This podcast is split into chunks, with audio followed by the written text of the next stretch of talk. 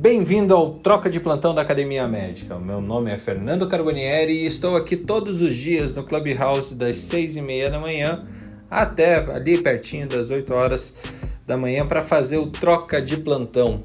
Troca de Plantão foi uma ideia que a gente teve aqui na Academia Médica com o intuito de trocar informações com os diferentes pontos de vista de diversos especialistas, diversas pessoas médicas ou não médicas que trabalham com, com ciências médicas, né? na indústria da saúde. São as pessoas que fazem a saúde e que normalmente nesse horário começam a passar uh, as coisas que aconteceram no último plantão, no, no seu último dia a dia, para a próxima equipe que vem.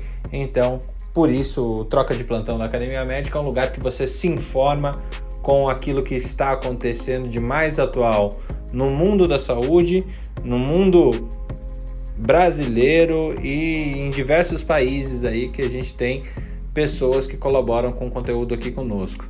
Muita coisa já aconteceu e espero que você goste muito desse, desse replay, dessa reprise do dia de hoje que você vai acompanhar a partir de agora. Troca de plantão número 36, First Do No Harm. O que o nosso amigo Hipócrates, essa frase atribuída ao Hipócrates, quer dizer de verdade. Isso a gente vai discutir hoje aqui. Você que está aí embaixo, aqui no Clubhouse, quiser subir para debater junto conosco esse tema, é, será muito bem-vindo. É, e, e, por que que eu trouxe esse tema logo hoje, né? Porque, assim, do nada vem First Do No Harm. Saiu um negócio muito, muito, muito interessante na Nature uh, Communications, que é o Treatment with hydroxychloroquine in, is associated with increased mortality in, in COVID-19 patients. Ou seja, uh, a gente está tendo um aumento da mortalidade entre as pessoas que utilizaram hidroxicloroquina, tá? É... Lógico, a gente já, já tinha certeza que ela não funcionava para nada. Agora a gente tem certeza que ela mata mais do que faz nada, tá? Então toda aquela falácia que falavam, ah não, porque hidroxicloroquina não faz nada, porque usar é, é melhor do que não usar e tudo mais, ela cai por terra em uma série de meta-análises feitas pela Nature e não por, por pessoas que não têm nada a ver com epidemiologia, com nada a ver com infectologia.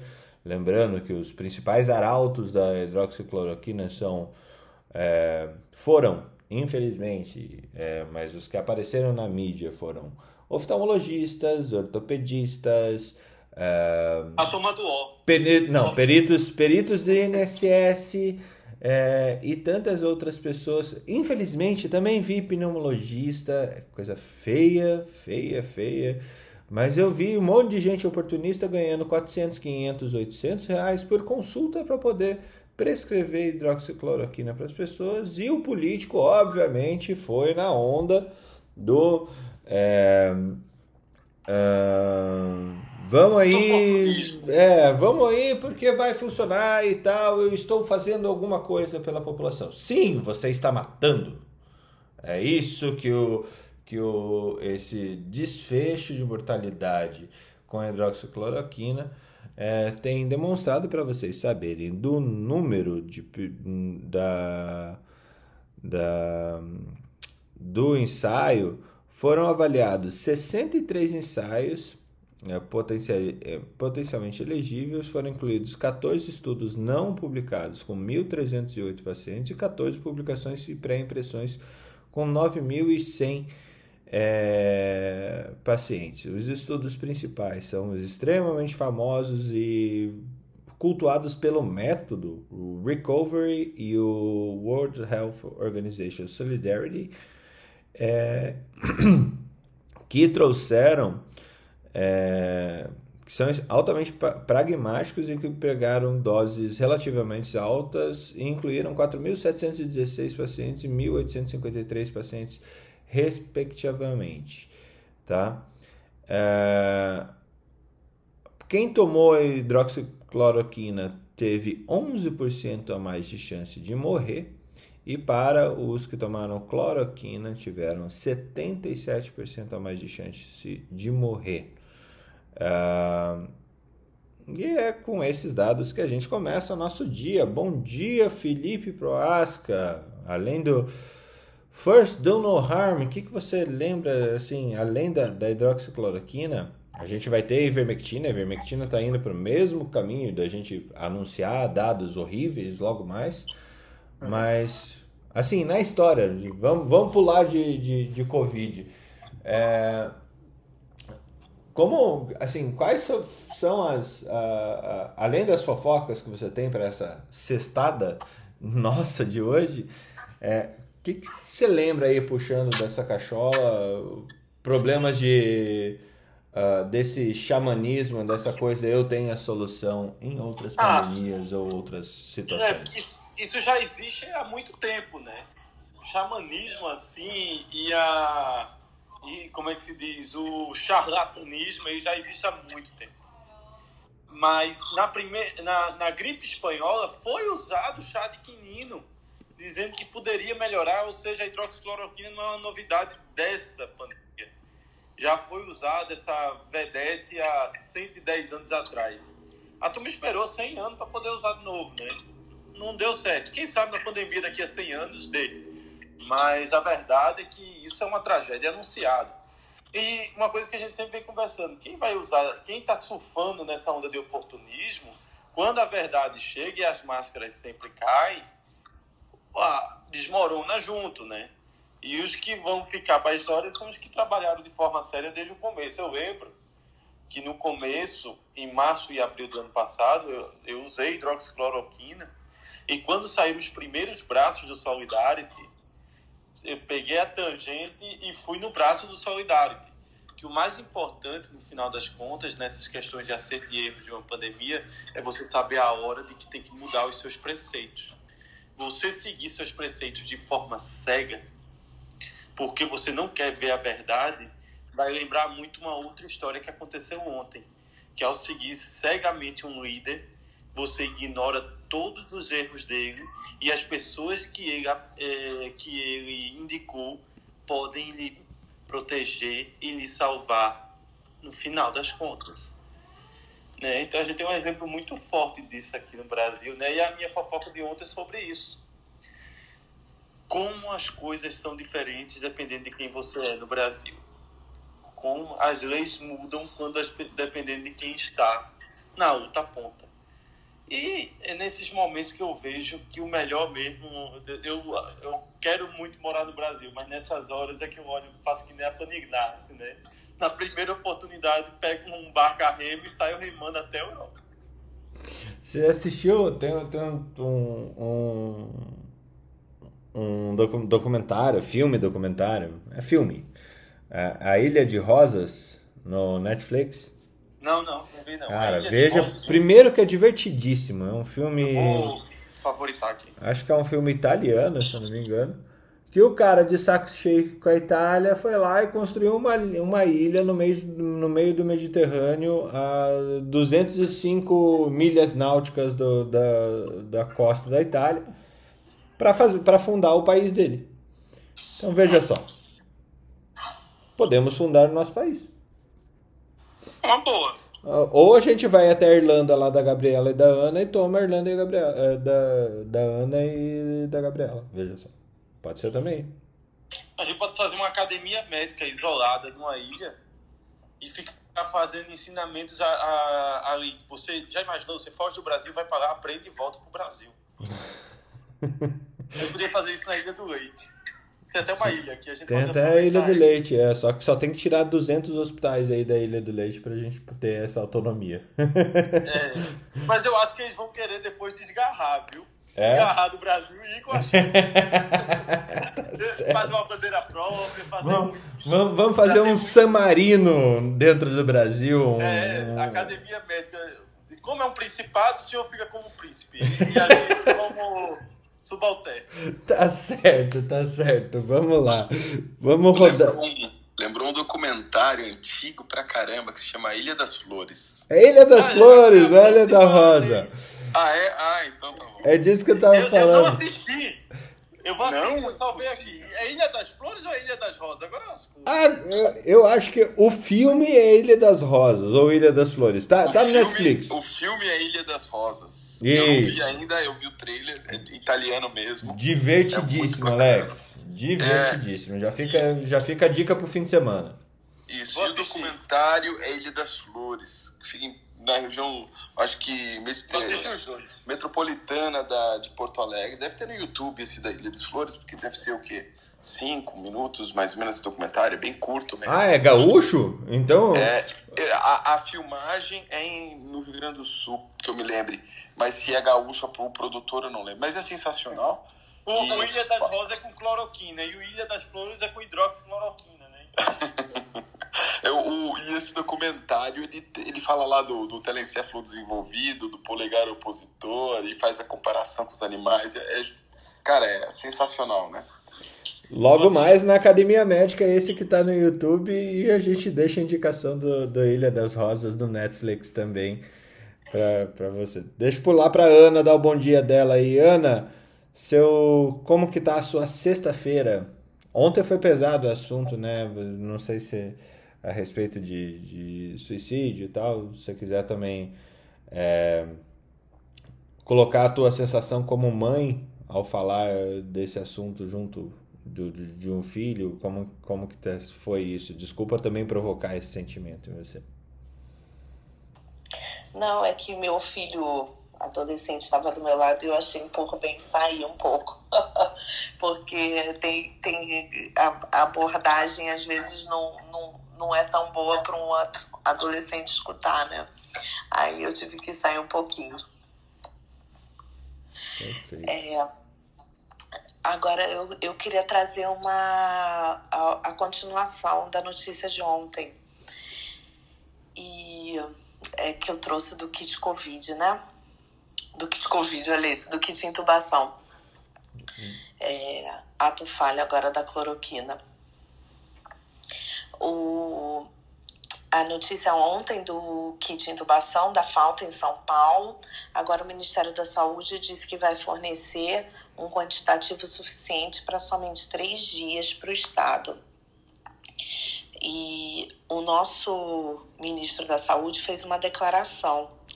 Ele declarou que ele achava que o, o Estado. Deixa, eu vou ler aqui, ó. Não adianta só ficar enviando ofício para o Ministério da Saúde. Os estados também têm que procurar esses medicamentos, sobretudo os grandes estados. Existem estados que têm economia maior que países, têm condições. Não é só empurrar isso para as costas do Ministério da Saúde.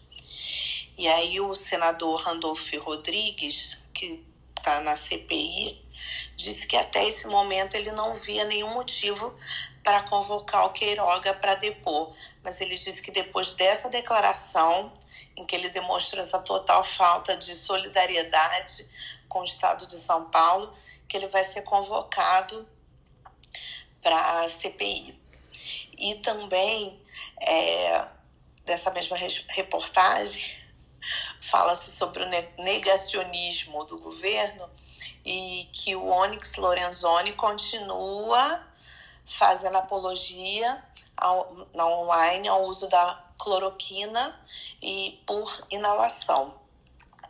E que ele, inclusive, usa uma imagem de uma paciente dizendo que essa paciente melhorou e que essa paciente já faleceu. Essa é, essa é a primeira notícia. Agora, a outra eu queria falar uma coisa mais leve. Deixar mais leve para o final. É, Olha que interessante isso. Um livro que chama The Ten Equations That Rule The Ten Equations That Rule the World. Então, esse livro ele vai mostrar para gente 10 equações que modificam o mundo. E essa é muito boa para você também, o, o Fernando. Tem a equação Olha que incrível, existe uma equação para aposta, mostrando que com essa equação da aposta eles conseguiram mostrar que você pode conseguir dinheiro apostando. E qual é essa equação? Mas a mais legal, e que são as equações que eles, eles dizem que trazem, transformam as pessoas em bilionários, são as equações que são utilizadas pela, pelos grandes algoritmos é, de redes sociais. Então, existe uma equação da recompensa, essa tem a ver com os hábitos das pessoas. Então, ela pode se aplicar a qualquer coisa que é feita, desde ir à academia, encontrar amigos, ver uma série no Netflix, como a gente estava comentando. E aí, com essa equação, eles vão avaliando uma pontuação de 0 a 10 em cada capítulo ou cada coisa que você está assistindo. E com isso eles conseguem oferecer sempre o que a pessoa deseja e cada vez mais é, a, a pessoa vai ficando é, viciada, né, addicted, porque você consegue oferecer entender cada vez mais qual é a resposta da pessoa. E também a equação, olha que legal, a equação do influenciador. Então essa equação do influenciador, ela tem a possibilidade de fazer com que uma pessoa que tem influência seja a sua influência seja exponencializada. Isso é uma coisa que eu já tinha reparado nas redes. Você, se a pessoa tem essa popularidade nas redes, ela é retroalimentada. Então, às vezes, ela é exagerada, porque quanto mais a pessoa tem popularidade, mais o algoritmo tende a disponibilizar o que ela publica. Então, isso aí eu achei bem interessante. E essas eram as, as minhas novidades do dia. Ouvindo você falando, parece que a gente está falando em um tarô matemático, né? Aqui está a carta da influência. Daí você pega a equação da influência, em vez de ser a quarta, vem, a carta vem a equação da influência. Muito bom. Você, como, como nossa esotérica titular aqui, Ana, realmente traz coisas. Esotérica não, né? É, as ciências dos astros mais matemática agora. Excelente. É, essa não tem nada de esotérica, essa é matemática. Inclusive, o que acontece é que essa, é, essas equações até foram patenteadas pelo Google. Então, de tão importantes que são. E são as equações aí, o, o autor explica que essa equação é que permitiu que eles ficassem bilionários. Bom, para variar um pouco, vamos pagar é. ao Google para desenvolver, né? Sabe, é, é, sabe que, é, que é ruim é, desses algoritmos, né? Porque ele, ele, ele baseia as opções nessa questão de popularidade, né? E aí você não consegue, vamos lá, tornar público, por exemplo, um conteúdo interessante porque um algoritmo de inteligência artificial não selecionou aquilo que é interessante, né? Exatamente, é aí Pelo que mora, a gente tem que enxergar é. isso, exatamente. É. E, e, ainda tem, algum, tem alguns fatos, é, tem alguns fatos que, por exemplo, o Instagram faz, que quando ele mapeia se aquele tema que está sendo abordado é sobre Covid, ele coloca uma observação embaixo, né? é, o que é, que é um alerta para o fake news, mas ele explode o fake news para todo lado pelo, pelo algoritmo, mas ele coloca um alerta, né? Então, mas, mas é muito interessante isso. É, a nossa notícia de, de cloroquina foi justamente por causa desses. É, por que, que a cloroquina uh, ou qualquer outra coisa miraculosa uh, virou padrão para um terço das pessoas, só que parece que é para mais gente é, para um terço dos médicos, porque é o que aparece. Né? Fazer o quê? Newton, seja bem-vindo. Bom dia. Gostei aí das fórmulas da Ana. Depois eu quero pegar só a referência aí que eu quero ler esse artigo aí. Muito bom. Ah, te mando. Beleza. Bom, sobre a Ilha das Rosas, eu, eu vi esse filme, viu, Fernando? É, uma, é o bom é que é uma história Incrível, real. Né? né?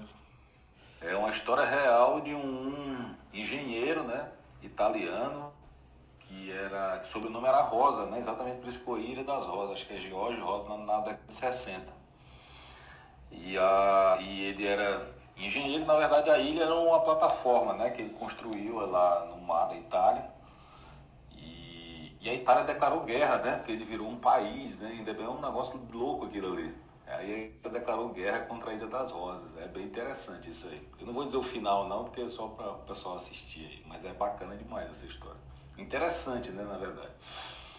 É, bom, a minha notícia é que, bom, é sobre a cloroquina também, né? Que o Brasil foi piada no parlamento inglês essa semana, né? Sobre esse assunto, onde o primeiro-ministro inglês estava exatamente defendendo o não uso, né?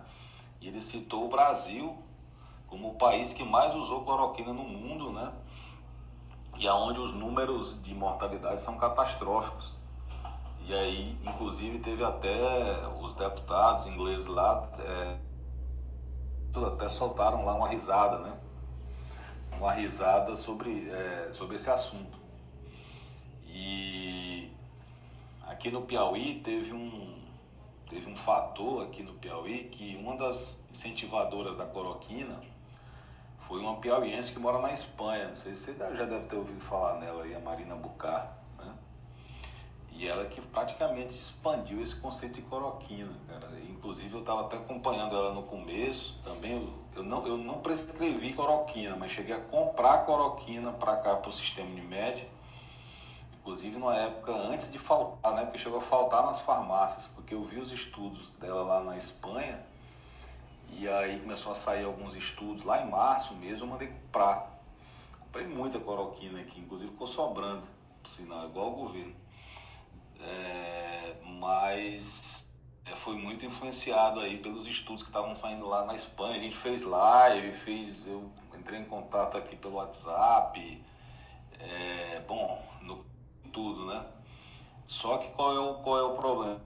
Além do Felipe aí que escapou pela tangente, continuaram e continuam até hoje defendendo a cloroquina, né? Ainda. Que graças a Deus aqui a gente já mudou esse conceito. Mas aí teve esse histórico aí de influência grande dessa, dessas pesquisas que saíram lá na Espanha, pelo menos aqui no contexto e a gente ainda serviu de referência. Muita gente ligou para mim aqui, até das outras Unimedes é, da região aqui, perguntando se a gente usava. E a gente já estava usando mesmo. E, bom, e essa foi a história da cloroquina por aí. Mas tá tudo mudado já, que a gente não usa mais faz tempo. É, é, excelente, né? Acho que a medicina desde sempre é um, uma ciência de verdades transitórias, né? É, mas desde sempre é, a base inicial é não fazer o mal. E, e enquanto a gente não sabe, enquanto a gente tem um uso compassivo que fa pode fazer sentido por mecanismos fisiopatológicos e tal, até ok se a gente conseguir estudar os efeitos e sair do, obscurantismo. O problema é quando você tem uma série de evidências demonstrando que o negócio não funciona, e aí na mesma toada, o pessoal lá da, da, da pílula do câncer, como que era o nome da molécula? Da... Fosfoetanolamina. Fosfoetanolamina. É, e de mais uma porrada de, de coisas miraculosas, é, é permanecer nisso quando a evidência é clara, é, e a gente vê os, os melhores títulos para você permanecer nessa coisa, como a indústria farmacêutica não tem interesse em uma droga que tem patente quebrada, ou a indústria do mal, não sei o que lá. É, assim, é, é triste para não dizer criminoso. Né? Então, assim, a gente cada vez mais vai ver também essa expressão do. Uh, esse descritivo da ciência sobre o que a, a, a utilização demonstrou. Né? A utilização da cloroquina acabou demonstrando. Uh, persistir em certezas, uh, certezas são transitórias dentro da medicina. É esse que é o problema. Alex, bom dia. Oi, Fernando, tudo bem? Dia. Bem, é... ontem foi um dia bastante intenso, né? De, de sala, foi. de house. Ainda tive que fazer uma apresentação lá que a gente chama é, de é um evento semestral que é apresentação de resultados e também é, dos novos programas. Então, apresentar o programa de saúde nosso que a gente estava lançando. E, então foi um dia que, que eu não parei, né? Parei nem um minuto. Mas é, o que eu, eu acho que eu trouxe, eu mas mesmo assim ainda consegui dormir bem. Cheguei a sonhar, cara. Sonhei, sonhar em que eu vi um cara sendo abduzido por extraterrestre. Coisa mais bizarra que eu já tive. o sonho mais, um dos mais bizarros que eu vi na vida. E o cara veio ir atrás de mim e eu acordei. Não sei se eu fui abduzido ou não, né? Ou... Pode ter implantado alguma coisa, viu? Cuidado. Ou ele, ou, ele, ou ele plantou algum chip, cara. O sonho mais bizarro, né? E aí. E aí, como eu não trago no, novidade, nenhuma notícia hoje, talvez vou trazer um comentário aí de. Eu li uma. Eu li recentemente um. Já faz alguns meses, né? Foi, eu acho que, vamos ver, estamos em. Talvez janeiro, acho que foi janeiro que eu terminei, estava lendo a biografia do Santos Dumont, escrita por um, por um americano, e eu acho que, que lembra um pouco do assunto de ontem, né? Não sei se vocês sabem, né? Santos Dumont é um cara que, putz, é um, um, um, grande gênio, né? Tem aquela discussão sobre quem inventou o avião. É claro que os irmãos Wright tiveram um pioneirismo claro sobre isso, mas para mim é, e, e para quem lê uma história mirabolante do cara que deveria virar filme, né? É, não tem a menor dúvida da influência do, do que foi o Santos Dumont para a aviação, né? Que não tem como dizer que ele não é o pai da aviação e coisas desse, desse tipo. Nem se compara apenas o foco de negócio e até demorou para os irmãos Wright serem identificados como, como os primeiros, é, vamos lá, os inventores de fato, justamente porque eles ficaram isolados e não mostraram para o mundo, enquanto que o Santos Dumont tinha uma, uma abordagem completamente diferente, distinta, de visionário, de, de de um amor àquilo que ele estava fazendo de transformação para a sociedade, que no final da vida dele acabou em suicídio, ele desenvolveu uma esclerose múltipla, ninguém sabe se realmente era isso mesmo, mas era mais provável, né? ninguém conseguiu levantar os prontuários dele na, na França sobre, sobre o caso da, da doença dele, e que poderia ser uma relação hoje, né? De, é, falta, de, falta de interoperabilidade, Alexander, já era um problema desde aquela época. Sim, exa exatamente. Santos Dumont e... inventou o relógio, o relógio de pulso também, que foi um... É, então, e aí é que tá. O, o livro vários outros inventos, né? O dirigível, é, outras coisas também. O, o, cara foi, foi, foi genial. Quando você vê a história, vê o que, que ele. Todos, todas as etapas. Tem a né? casa dele em Petrópolis, no Rio. É... Aí tem toda a história lá, os inventos todos. É muito legal para quem puder ir um dia depois da pandemia é sensacional. E você só pode entrar com o pé direito, né, Ana? Porque a escada ela é desenhada para que você consiga ter acesso com o pé direito. E aí, e aí você vê um pouco da história dele, como que, que foi desenvolvendo. Você vê que é, teve uns, uns, o processo dele de personalidade, como é que foi, a, a, foi, foi, foi evoluindo ao longo dos anos e que leva um pouco do desgosto dele, ou seja, e aí eu, eu trouxe isso porque eu lembrei da, da fala do Felipe de amor à profissão, e o quanto que ele ficou decepcionado na guerra civil que teve na, na guerra aqui em São Paulo. É, e os aviões dele sobrevoando a cidade de São Paulo. Lembrando que ele foi o primeiro a trazer um carro para andar na Avenida Paulista aqui em São Paulo. E acabou que ele por desgosto até do, de tudo que estava acontecendo e tal acabou se suicidando na cidade de Guarujá. E e eu lembrei disso, trouxe à tona isso, porque eu lembrei da, da fala aí do, do que todo, tudo que foi comentado. Eu acho que tem muito a ver, a gente fala de suicídio, de trabalho, e aí eu, eu não consigo não relacionar o fato hoje de Santos Dumont, quando você lê a história, você vê toda a biografia do que ele foi, que para mim isso sim deveria virar um puta de um filme por conta de, de, de tanta, tanta, tantos momentos interessantes que ele passou, né? É, tem um seriado, tem um seriado sobre ele. Tem um seriado, muito legal. E aí esse término dele eu, eu não consigo desconectar da atividade laboral dele, de ser inventor, de ter criado e ter inventado tudo isso, né? Então, trouxe só esse comentário extra aí hoje relacionado ao que a gente comentou ontem. Eu, eu acho a gente teve grandes gênios no Brasil que não foram reconhecidos, né? Nós tivemos Chagas, que não ganhou um Nobel de Medicina, tivemos Oswaldo Cruz, tivemos o Barão de Mauá com aquela visão dele, mas tivemos um grande inventor que foi Santos Dumont. É um cara assim que tem uma história espetacular e que é uma produção espetacular. E não é reconhecido. E deixa eu falar que ele, deixa eu falar, a última coisa que Santos Dumont é meu parente.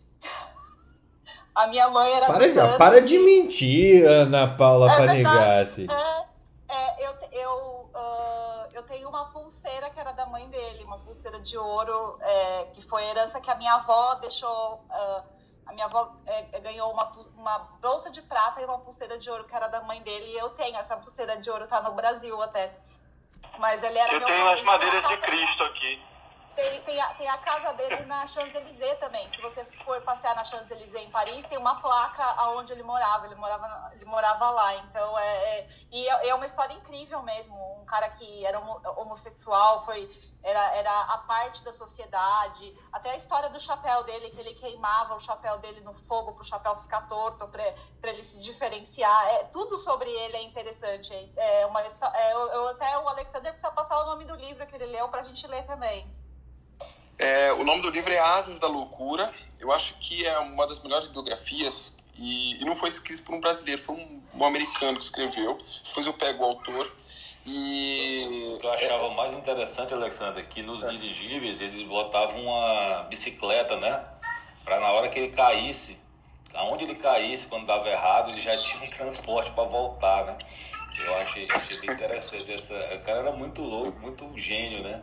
E outra, agora, agora, agora, Fernando, descobri que a Ana é realmente muito rica, né? Porque ele, o pai dele era dono de cafezais, né? Era aqueles caras que eram produtores de café, muito ricos. Então a Ana aí já tem um parentesco. Ela, ela vive dos dividendos dele lá na Irlanda. tranquilo. Na verdade, na verdade os cafezais, na verdade os cafezais foram, cafezais foram vendidos e ela comprou ações de uma pequena fábrica de, de cerveja irlandesa chamada Guinness. E tem um, contrato, tem um contrato de mil anos com a prefeitura para usar o terreno. A, o, Olha aí. O, o, seriado, o seriado chama Santos Dumont, é da HBO. E eu vou, vou olhar o livro também, Asas da Loucura. Vou, vou, boa dica, boa dica. Eu vou ver se já li. Alessandro, obrigado aí pela dica, vou ler também. Bota o link na, no Telegram pra gente baixar. Gente, eu, eu quero ver esse documentário também, até porque eu tô, tô lendo bastante, li bastante sobre ele. Eu, eu fico fascinado sobre esses grandes brasileiros da história, viu? Eu sou bastante fascinado por eles. E, e tem outras biografias, tem uma autobiografia do, do Santos Dumont, mas é a versão dele, né? E ele, ele claro que relata um pouco de uma forma um pouco mais apaixonada. Esse inglês, ele trata, mesmo tentando ser sério, ele não consegue não se apaixonar por, por, por várias etapas do livro que ele escreveu. É sensacional. Mas é isso aí, gente. Muito bom. Marileia, que saudade de você, Marileia. Sempre, sempre muito bom escutar esse otimismo emanando da sua voz logo de manhã. Seja bem-vinda. Bom dia, você é sempre generoso, né, Fernando? É, antes de começar, eu não ia contar não, mas Ana não tem jeito. Então, eu sou prima da Ana, tá? Sou parente também lá de Santos Dumont. E Ana, eu conheci a casa dele aí em Paris também. De, é, quando estive aí de férias. E é bem interessante a história dele, sim. Ah, eu queria começar com aquela frase, Fernando, quando você fala que medicina é, não, não é uma ciência de certezas. A gente, eu sempre ouvi na faculdade durante todo o meu curso a frase de Claude Bernard que é na medicina no amor nem lamento nem toujours, nem nunca nem sempre. Eu acho que a gente é uma profissão somos uma profissão de meio e não de fim, e a ciência tem que nos embasar em tudo que a gente faz, sim. Newton, em relação ao que você colocou, aí é curiosidade. Você falou que lá no parlamento, ah, não sei se foi em inglês, que falaram, deram risada do Brasil, da cloroquina. Foi, foi que, é, a gente tem algum estudo, Fernando, sobre é, é, relacionando a nossa mortalidade ao tipo de tratamento que o paciente fez? Eu acho que seria tão interessante é difícil esses dados, mas eu acho que seria interessante. Eu, eu comecei hoje uh, com alguma coisa que saiu na Nature, uh, que fala sobre desfecho de mortalidade da hidroxicloroquina e cloroquina. A hidroxicloroquina leva uma chance, um odds ratio de uh, 1.11, né? então aí 11% Sim. maior de mortalidade, e para cloroquina de 1.77, 77% superior em mortalidade. É, perfeito, mas aqui no Brasil a gente tem na mortalidade nossa. Não, a gente porque não tem essa capacidade de estudo porque o pessoal fez sem estudar, né, Marilé? É, é, porque seria tão interessante a gente ter até solidificar todos esses conceitos de uma de, uma, de desses usos loucos de tantas medicações por aí, de tantos tratamentos empíricos e sem nenhum tipo de, de validação, né? Então, assim, eu só fiquei aqui pensando alto, fiz, puxa, gente, seria um, e muito bom se a gente tivesse uma informação até para que a gente mostrasse, porque já que as pessoas não estão acreditando no que a ciência está mostrando em relação ao benefício da cloroquina, né? Ah, é... Marilé, é, eu não tenho um estudo assim, até já trouxe esse dado aqui, mas eu fiz um levantamento dos casos do Hospital Unimed de Teresina, dos que foram para UTI, ficaram graves, né? E até alguns morreram, eu não vi o de mortalidade específica, mas eu vi dos que ficaram muito graves, né? É, 80% usaram cloroquina precoce ah, e 70% usaram ivermectina, né? Então, assim, foi aí que me desfez todo o meu digamos assim, a fé inicial que eu tive lá da cloroquina, entendeu? E aí pronto, a partir daí eu passei a não defender mais de jeito nenhum. Aliás, eu nunca defendi, né? né mas, eu... mas eu pelo menos aceitava, mas aí depois, pronto. É porque no início. Ah, Marilé, Oi. Aqui no hospital, no, eu vou falar do meu hospital, não tem uma realidade brasileira, tá? Aqui do hospital eu posso lhe dizer uma coisa. Dos pacientes que estão na UTI, 100%, não 100, 94% tomaram ivermectina, nas mais diversas doses. Perfeito. Mas nenhum da UTI tem duas doses da vacina. Hum, é interessante, porque assim, isso dá para a gente um, um, um, substrato importante para a gente estar tá, é, é, conversando com os colegas, inclusive com os, esses negacionistas. Eu também, Nilton, no início da pandemia lá atrás, eu, eu acompanhei um, um tempo a doutora Marina Bucá, porque, assim, ela se mostra entender muito do, do, assunto em relação à prática médica, mas quando ela começa a fazer algumas defesas de protocolo sem muito embasamento, mesmo com o passado, estou falando no início que tudo era, era, era esquisito demais, até hoje é, mas ela com o tempo ela não se conscientizou e ela não tem um respaldo científico que venha validar o que ela está falando. Inclusive, eu também não vi nenhum estudo mostrando aonde ela atua na Espanha, ou se na Espanha ela é relevante, se ela tem uma relevância na Espanha, se esses tratamentos na Espanha que ela tanto prega para que sejam feitos no Brasil, se lá foram feitos, como foi a, a mortalidade em relação a isso, aí a gente acaba não tendo. Então, eu acabei é, é, é, deixando de acompanhar porque eu senti que não tinha, era muito mais prática do que é, é, é, embasamento do que ela estava fazendo, tá? Ah. Eu tive um contato bem próximo com ela no começo, até pelo fato de ser conterrâneo. E o que ela colocava no início é que na Espanha, no começo da Covid, havia uma reunião, determinado dia na semana, com todos os hospitais relevantes da Espanha, onde esses protocolos eram discutidos.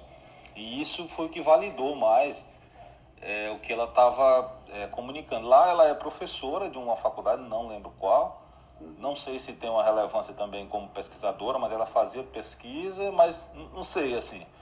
O que eu sei é, é que ela subiu o Instagram dela para 65 mil seguidores. Só de brasileiro, né? Porque, na verdade, o Hospital Del Sul, que ela dizia que era médica do Hospital Del Sul, ela não era cadastrada no site como médica de lá. Ela trabalhou como médica lá em 2017 e não trabalhava mais, mas ela tinha esse cadastro como lá. E na universidade, eu conversei com o pessoal da universidade que disse que não trabalhava com ela, né? É isso, é, esse, eu... é essas informações que surgem aqui, Felipe, que você está botando, seguidores só Brasil, só isso. Como é que é ela na Espanha? Qual é a credibilidade que ela tem lá? qual é o serviço que ela utiliza, tudo isso que ela manda utilizar aqui no Brasil com esses tratamentos precoces e com essas drogas. Como é que é isso lá? Até para desmistificar um pouquinho, as pessoas podem falar, bem, estou aqui atendendo, salvei mas como é que é isso para a gente entender? Acho que foi bem colocado que você colocou, Felipe, em relação a, a seguidores basicamente brasileiros, tá? E, e, o Ministério, e o Ministério da Saúde espanhol, em nenhum momento o Ministério da Saúde da Espanha em nenhum momento incluiu os antimaláricos como tratamento da Covid. Perfeito. Isso também tem que ser mostrado. O que aconteceu foi em Madrid, o prefeito de Madrid era contra o lockdown e estabeleceu que em alguns bairros ele estava é, otimizando essa questão dos estudos precoces para poder voltar a abrir bares e restaurantes. E em três semanas, com a explosão dos casos, ele foi denunciado, teve que desistir disso e ele não tinha apoio da sociedade médica na época. Perfeito. É, uh, só uma curiosidade é, é, que as pessoas falam, vou tomar vacina, desculpa, o Coronavac e o Oxford. A gente tem dois colegas aqui, médicos, linha de frente do Covid. Os dois tiveram Covid, depois os dois fizeram as vacinas, só que o marido optou pelo Oxford e a esposa pela Coronavac, tomaram as duas doses, todos dois, e essa semana os dois estão com Covid positivo que, e de forma muito leve. Então, eu sempre coloco, quando as pessoas falam nos grupos, eu falo, gente, o maior benefício que a gente está tendo com as vacinas hoje disponíveis no Brasil é exatamente você não desenvolver forma grave. Vamos parar com isso de falar tanto de que tomou a vacina e adoeceu. Gente, é para evitar forma grave. Você não toma BCG para tuberculose e diz que não vai ter tuberculose. Você vai evitar as formas graves, a óssea, miliar. Então, eu não me canso de falar isso porque as pessoas pegam alguns casos e não enxergam o benefício da vacina em termos de eficiência e eficácia para as, os casos graves da doença, tá? É, mas e Marília, uma deixa, notícia que eu... Deixa eu me, me, me atravessar aqui, você está vendo bem...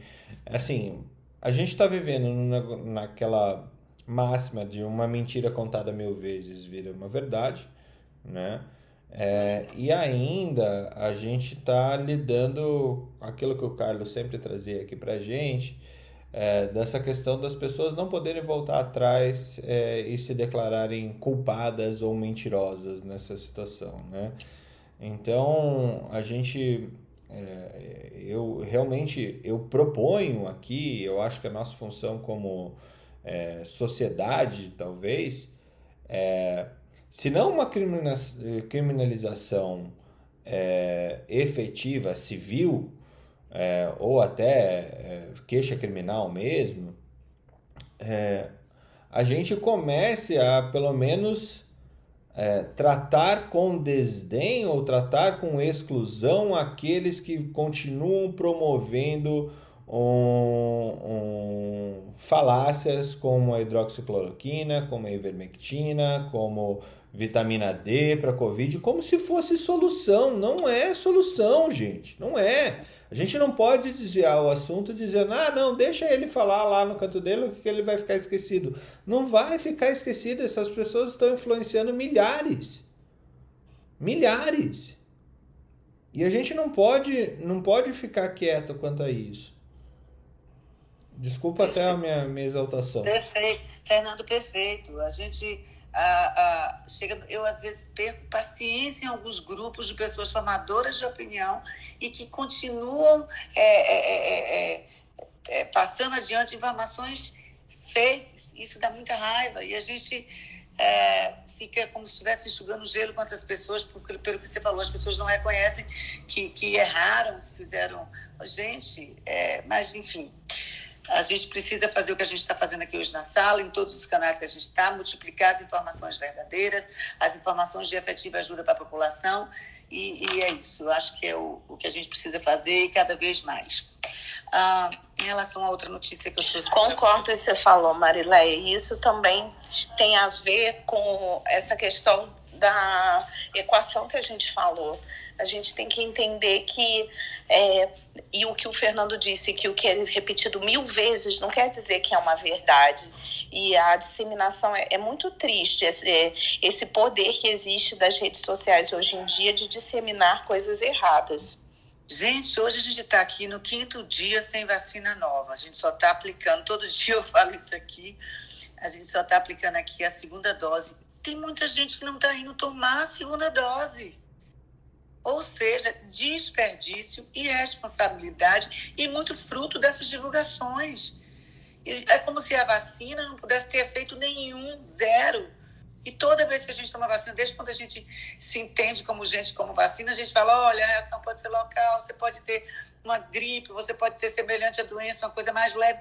E hoje as pessoas não querem aceitar mais nada disso porque a, as fakes estão dominando tanto e a gente precisa ter força, muita força para lutar contra elas. Porque eu estou muito triste em ver um percentual grande de pacientes, de pessoas que não estão indo tomar a segunda fase, que é a segunda dose, e é o que a gente tem hoje no quinto dia consecutivo em Salvador, só a segunda dose. Não temos a primeira novamente para continuar o processo de vacinação, que é tão esperada controle epidemiológico vacinal. Mais paciência. Ah, uma outra ah, uma outra fofoca, mas aí não é na área do, da Covid. Eu, eu vi uma matéria dia 14 de abril Estou até abrindo aqui para eu ver direitinho novamente e passar para vocês. Canaltech, nova rede neural mostra que é possível ligar cérebro a computador sem usar fios. Então, aqueles pacientes que fazem algum movimento, que, que implantam lá no cerebelo um chipzinho e cheio de fios e vão no hospital e conseguem, é, é, é, através de emissão cerebral, é, é, é, como se fosse um controle remoto. Agora, esse estudo mostra que é uma nova tecnologia desenvolvida por cientistas da Universidade Brown, nos Estados Unidos. Ele promete melhorar essa tecnologia usada atualmente para conectar o cérebro, o cérebro humano a dispositivos eletrônicos. Em vez de cabos ligados ao corpo e à máquina, será possível criar uma interface neural sem fios, aproveitando a velocidade das conexões de banda larga. Então, bem interessante essa matéria. É, inclusive, o, paciente não vai precisar mais sair de casa para ir para um hospital e se conectar à máquina. Em casa mesmo, é colocado dispositivos na sala, no quarto, a, a, a, na cozinha, e ele pode é, é, fazer essa conexão. Eu achei bem interessante esse estudo, e, ou essa matéria. E só para terminar, aqui começa, começa na semana que vem, caso chegue as vacinas aqui esse fim de semana, que é o que se espera, a vacinação dos pacientes com algumas comorbidades. Então, eles selecionaram, a prefeitura selecionou obesos, mórbidos, é, diabéticos, etc. Tem uma lista lá, é, é, insuficiência hepática, cirróticos, tem uma lista que eles definiram e tem um, um link no site onde os médicos é, dos seus consultórios, pode cadastrar esses pacientes para que seja feita essa lista para essa vacinação. Muito bom. É, Ana, chegou atrasadinha hoje, mas nunca é tarde para fofocas no, do reino da Dublin, da, da, da Guinness.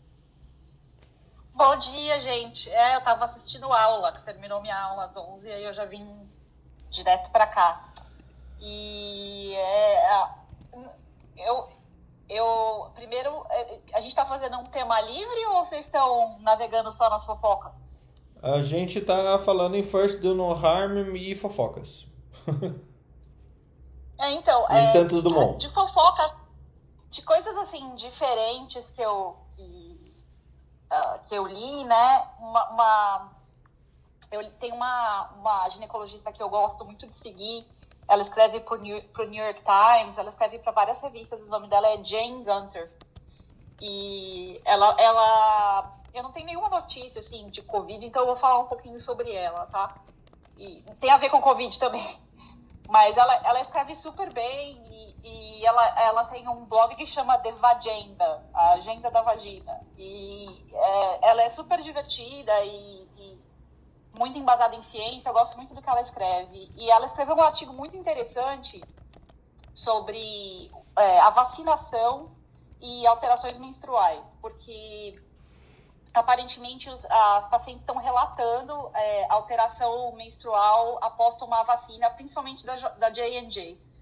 O problema é que ela mora no, nos Estados Unidos, tá? É, o problema é que assim, ela, ela escreveu para J&J, escreveu para Pfizer, e nenhum estudo está captando dados é, relativos à, à, menstruação, alterações menstruais e fase do ciclo que a, que a paciente está tomando a vacina. Porque outro dia até o... Quem que foi que falou disso? Não lembro se foi o Jamil ou que até comentou que a gente não está pegando dados sobre fase do ciclo menstrual e, e, e uso de, e uso da vacina, né? E isso, na verdade, é um reflexo de outra coisa que a gente falou sobre outro dia, que é a inclusão é, de pessoas nos trials e que tipo de informação a gente está captando, né?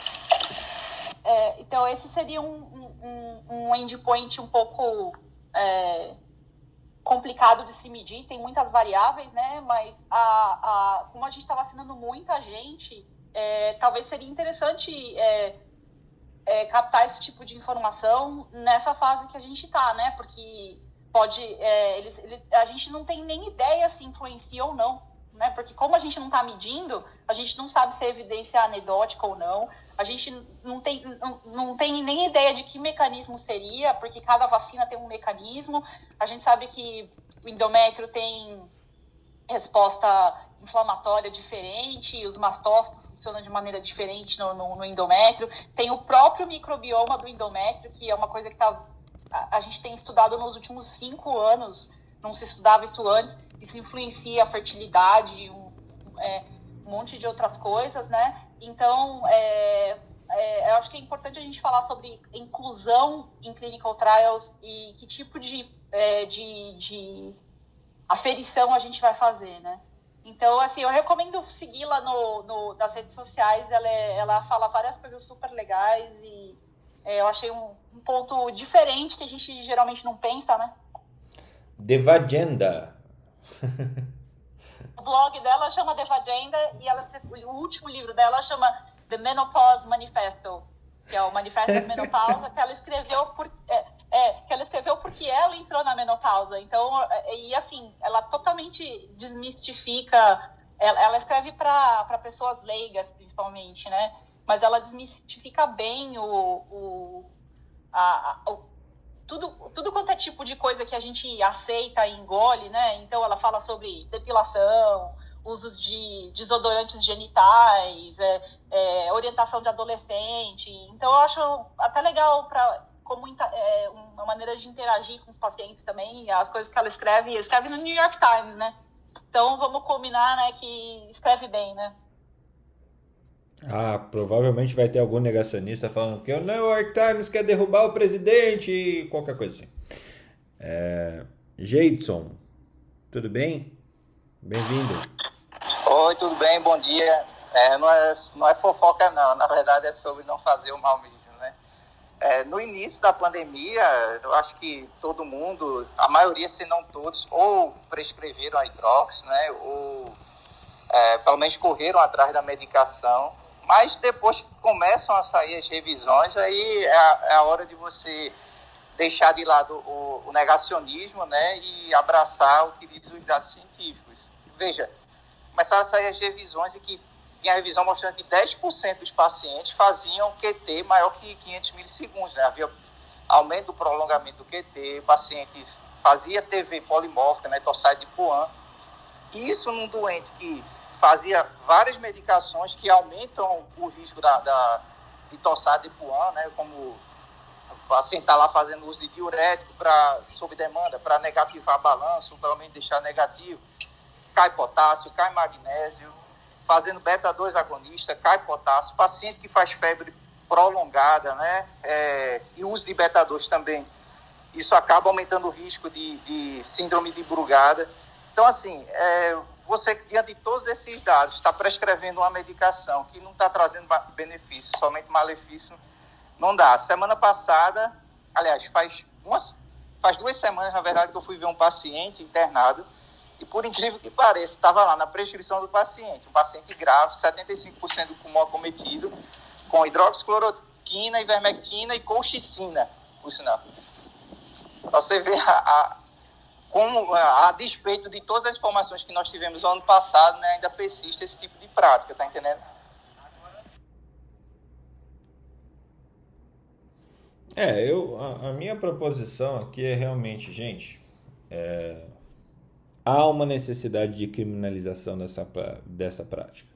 Não, não, não é aceitável mais. Não é aceitável mais. É, me assusta muito toda essa questão colocada do, da autonomia do médico, quando a gente vê que, que essa autonomia ela é uma ela é contaminada, né? ela é extremamente contaminada.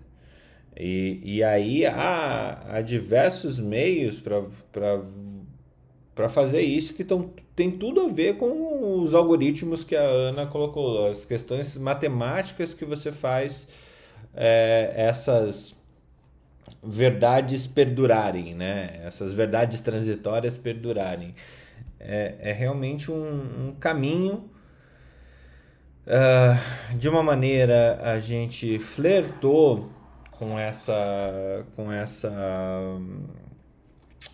com uma procura de uma solução né? eu acho que eu, enquanto procura de solução eu ok tudo tá tudo bem né a gente precisava achar os caminhos iniciais começar a puxar os novelos de lã é, para ver se acha a ponta para poder é, desenvolver, mas realmente, realmente é muito difícil. Uma citação que eu quero trazer para fechar esse assunto e, e, deixar mais livre aqui é do Henry Marsh.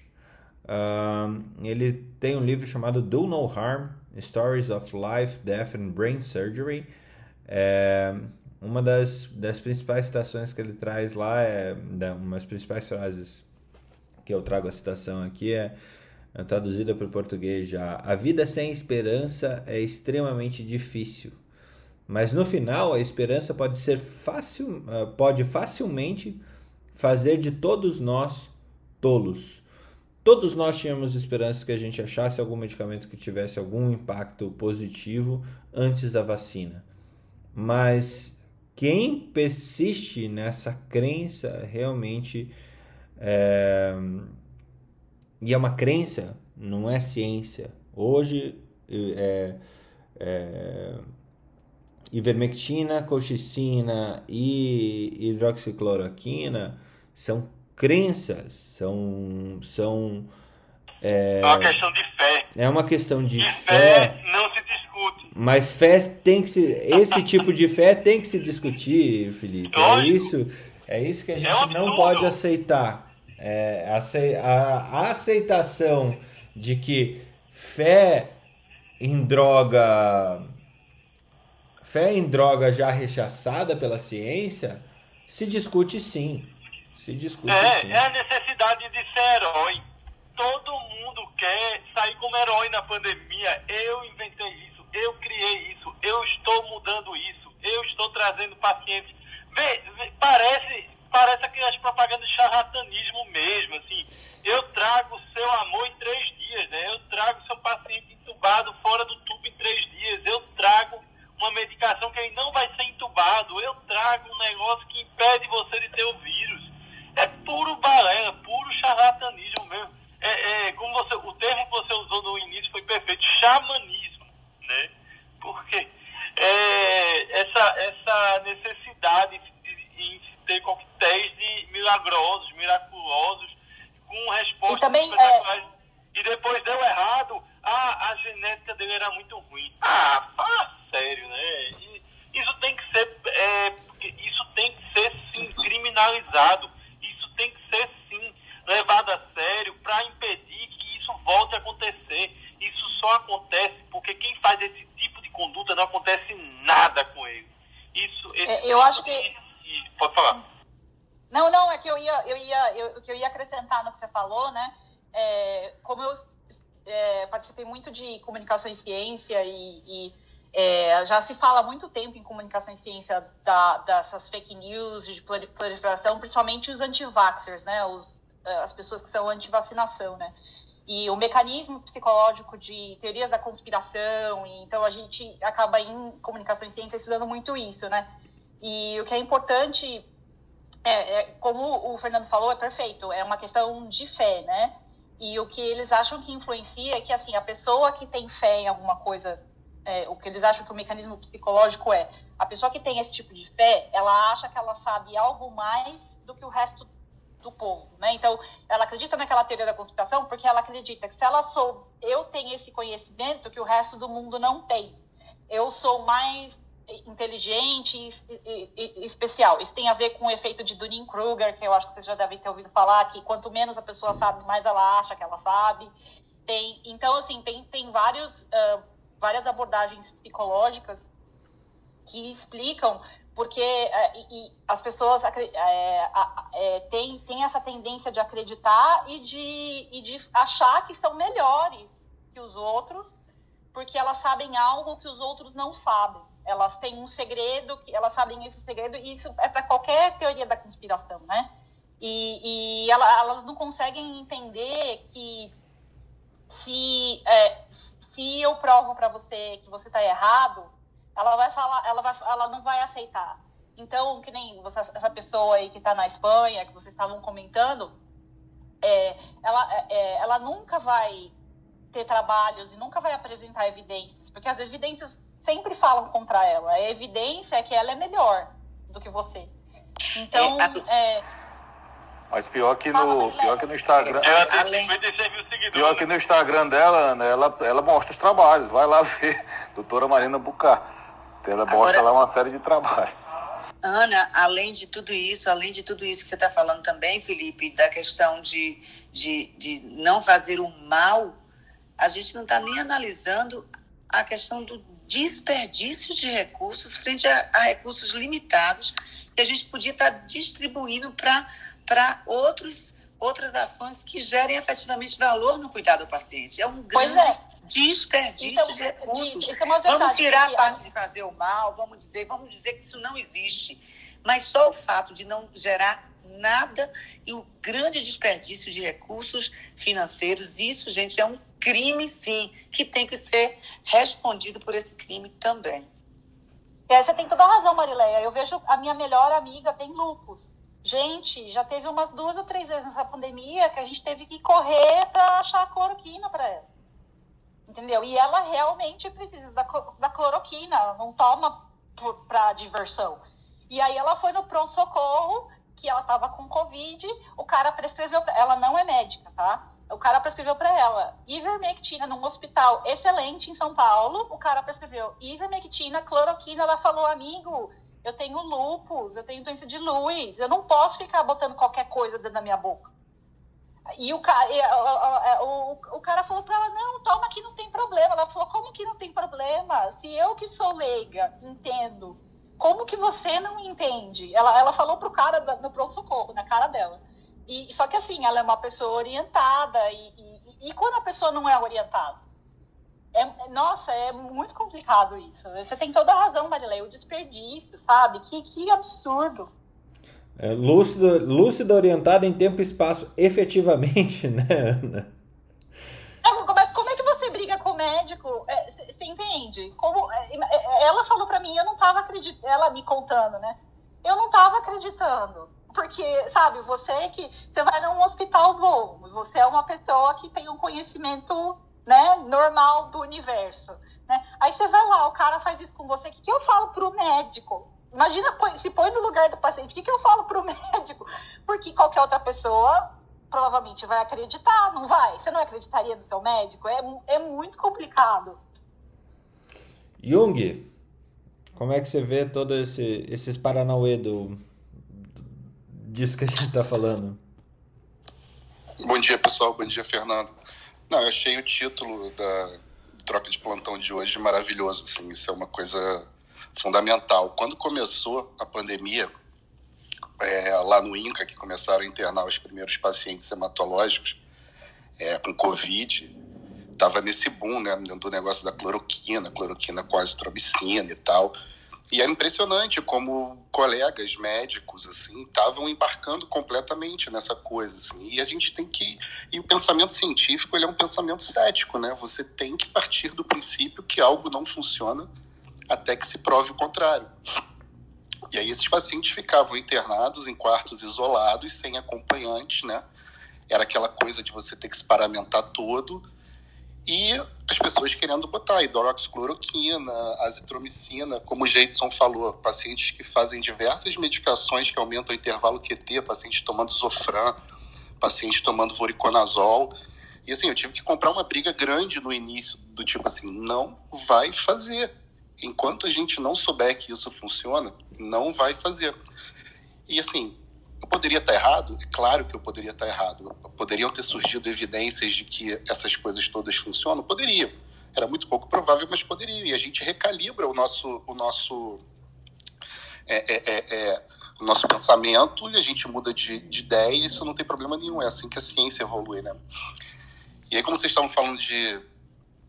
de a Ana estava falando de matemática, assim, eu, eu tô meio nessa vibe hoje que é, eu acho que uma das, uma das formas, um dos teoremas matemáticos mais, mais incríveis que já foram criados é o, é o famoso teorema de Bayes, né?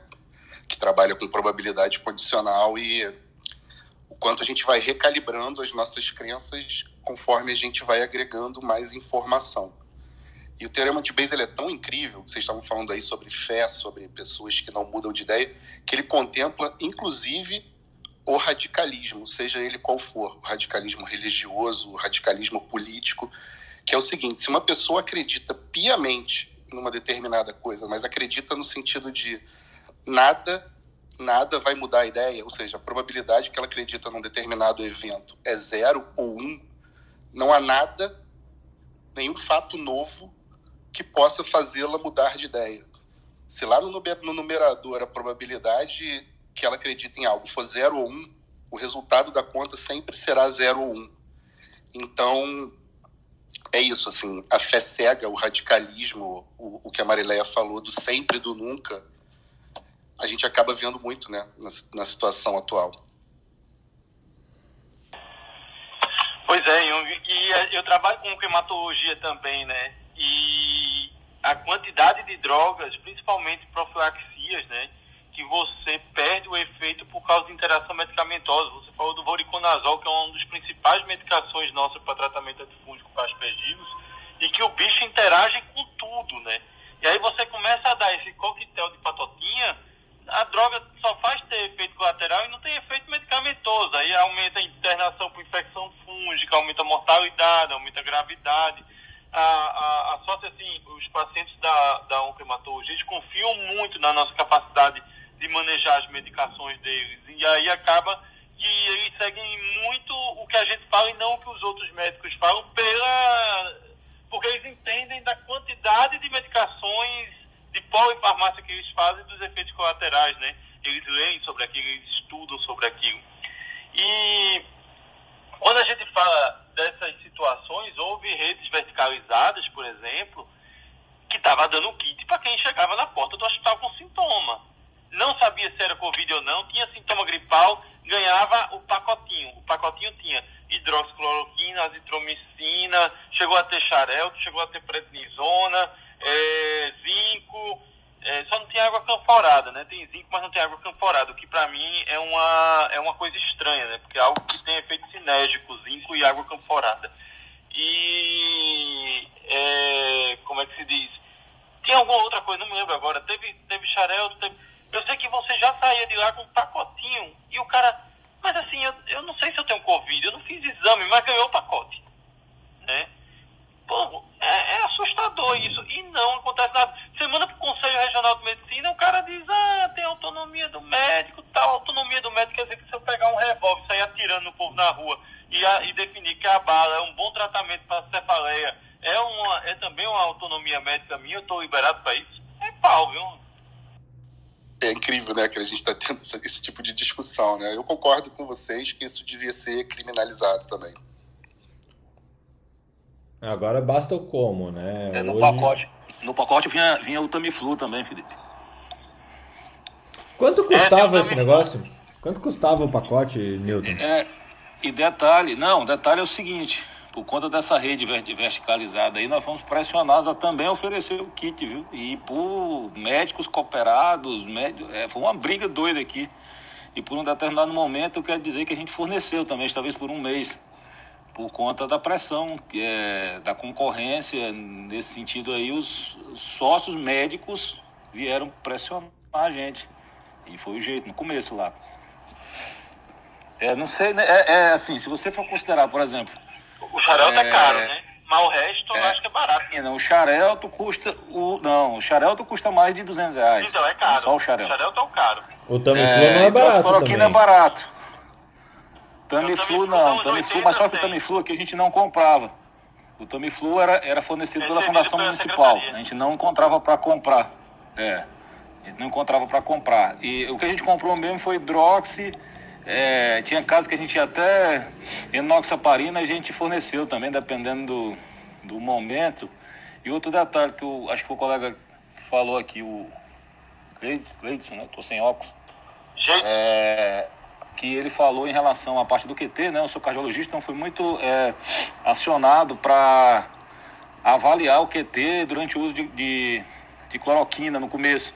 E o que, que a gente fazia aqui no começo? A gente dava. A gente, interna, a gente não queria usar a cloroquina, a verdade é essa, e como pela pressão da época, em março eu estou falando, abril, a gente internava os casos moderados só para usar hidroxicloroquina, por conta dos efeitos colaterais. Só, só que loucura. E aí depois a gente criou aqui uma equipe de, tele, de telemedicina que dava alta precoce para ficar acompanhando o paciente, porque estava usando hidroxicloroquina e QT longo e essas coisas, a gente fazia essa, é, esse monitoramento. Isso eu estou falando de abril, março. A gente, como acho que alguém falou, a Ana falou que a amiga dela tinha lúpus e não achou a cloroquina na farmácia. Houve uma época, acho que abril mesmo, quando saiu no Jornal Nacional a possibilidade da cloroquina ter efeito contra a Covid, foi uma corrida para as farmácias para comprar. A gente aqui já tinha comprado e assim, o que eu vi era isso, era faltando remédio para pessoas que dependiam dela cronicamente e não tinha na farmácia. Então a gente passou aqui um mês também com isso. Só trazendo aí, tá? Deixa eu contar uma fofoca aqui ainda no tema, só que daí agora levando para as companhias aéreas, tá? É, uh, saiu no CDC um modelamento sobre a exposição é, para o Covid-19 em aeronaves. Então, se você deixar o assento do meio vazio, você diminui de 23% a 57% a possibilidade de, é, de alguém com Covid-19 espalhar para outra pessoa que está sentada ao lado. Ou seja, é, esse modelamento ele expõe que a maioria das aeronaves deveria diminuir em um terço a sua capacidade. É, e isso já, já vem trazendo algumas consequências ali nesse modelamento do, do, do das viagens, né? Mais uma vez a gente vai, vai ter esse, essa mudança. Uh, um outro estudo é, que esse eu não tive tempo de ler ainda, mas eu trago para vocês no, em algum momento é, sobre 13 mil pessoas com Covid-19 é, um estudo sobre os pacientes graves, adultos graves com Covid-19 durante oito meses. Saiu agora, uh, dia 14, também na Intensive Care Medicine. Que mais que eu tenho aí? Eu acho que de Covid era isso até agora. Acho que é isso. E aproveita. Só mais uma, só mais uma colocação, falando do que a Marilé falou. O, o, a quantidade de recursos que foi gasto, que na minha opinião, desnecessariamente, tanto de tratamento precoce, e agora, é, alguém falou, foi, é, foi o Jadson, né, em relação à colchicina. Saiu um trabalho aí, pronto, mas as pessoas estão usando também, viu? Ainda hoje, não é coisa do passado. Colchicina entrou recente agora no, é, arsenal. E, e também, assim, o tanto de dinheiro que foi gasto com teste rápido, sorológico, que na minha opinião Absurdo. tem pouca ineficácia, aliás, pouca eficácia, aliás, é um absurdo. Então, assim, um dinheiro que podia ser gasto com vacina. Eu preferia mil vezes ter comprado vacina, porque a gente foi é, obrigado a comprar pela ANS, não só o RT-PCR, que aqui demora cinco dias para sair, como teste rápido, ou teste sorológico, aliás, também para Covid. É, no começo era o rápido, depois foi o sorológico, e assim, tanto dinheiro foi gasto com isso, milhões de reais, não é, não é brincadeira não. É, podia ser gasto com vacina. É foi um negócio absurdo essa condução. E, e Newton, com estudos na época, quando surgiu ano passado, dos testes é, sorológicos GG e IgM, com os estudos mostrando valor preditivo muito ruim, tanto positivo como negativo. E mesmo assim foi imposto a, pela força, que eu até vi uma palestra do, do, do, do ministro, do ex-ministro Tait, imposto porque quem manda no mundo se chama quem? Indústria. Exatamente, imposto e, e inclusive teve uma época que ele era obrigatório em fazer em todos os funcionários, mesmo que assintomáticos. Então veja só, é, todos os colaboradores que tinham plano, no nosso caso aqui, né, Unimed, Unimed Teresina, houve uma época que a gente tinha que pagar o teste. Simplesmente a pessoa que teve algum contato, estava sem sintoma, foi assim, é, que alguém falou de o teorema de, de Bayes, acho que foi o Jung também, na cardiologia a gente usa muito, o valor preditivo pré-teste é péssimo e você gastando recursos, é uma coisa assim, é, irracional.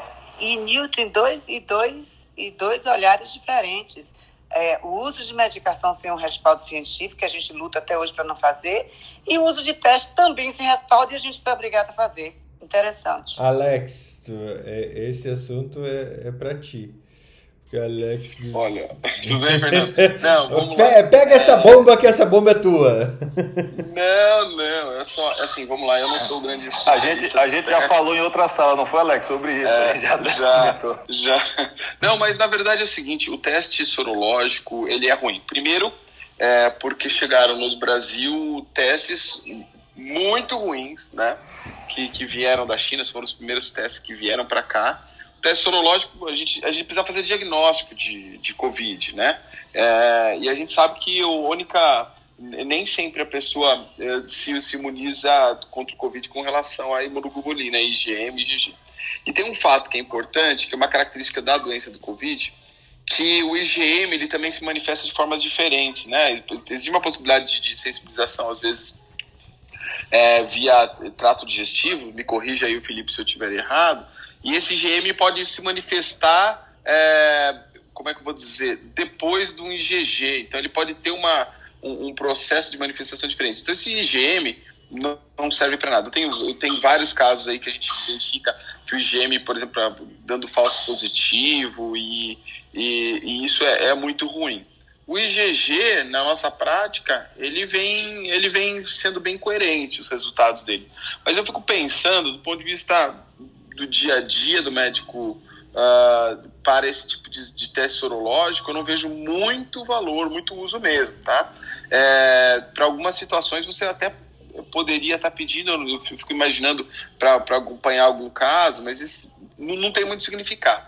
Já os testes, é, hoje, estamos falando de antígeno e PCR, mesmo os testes rápidos evoluíram muito, muito, muito, muito, muito.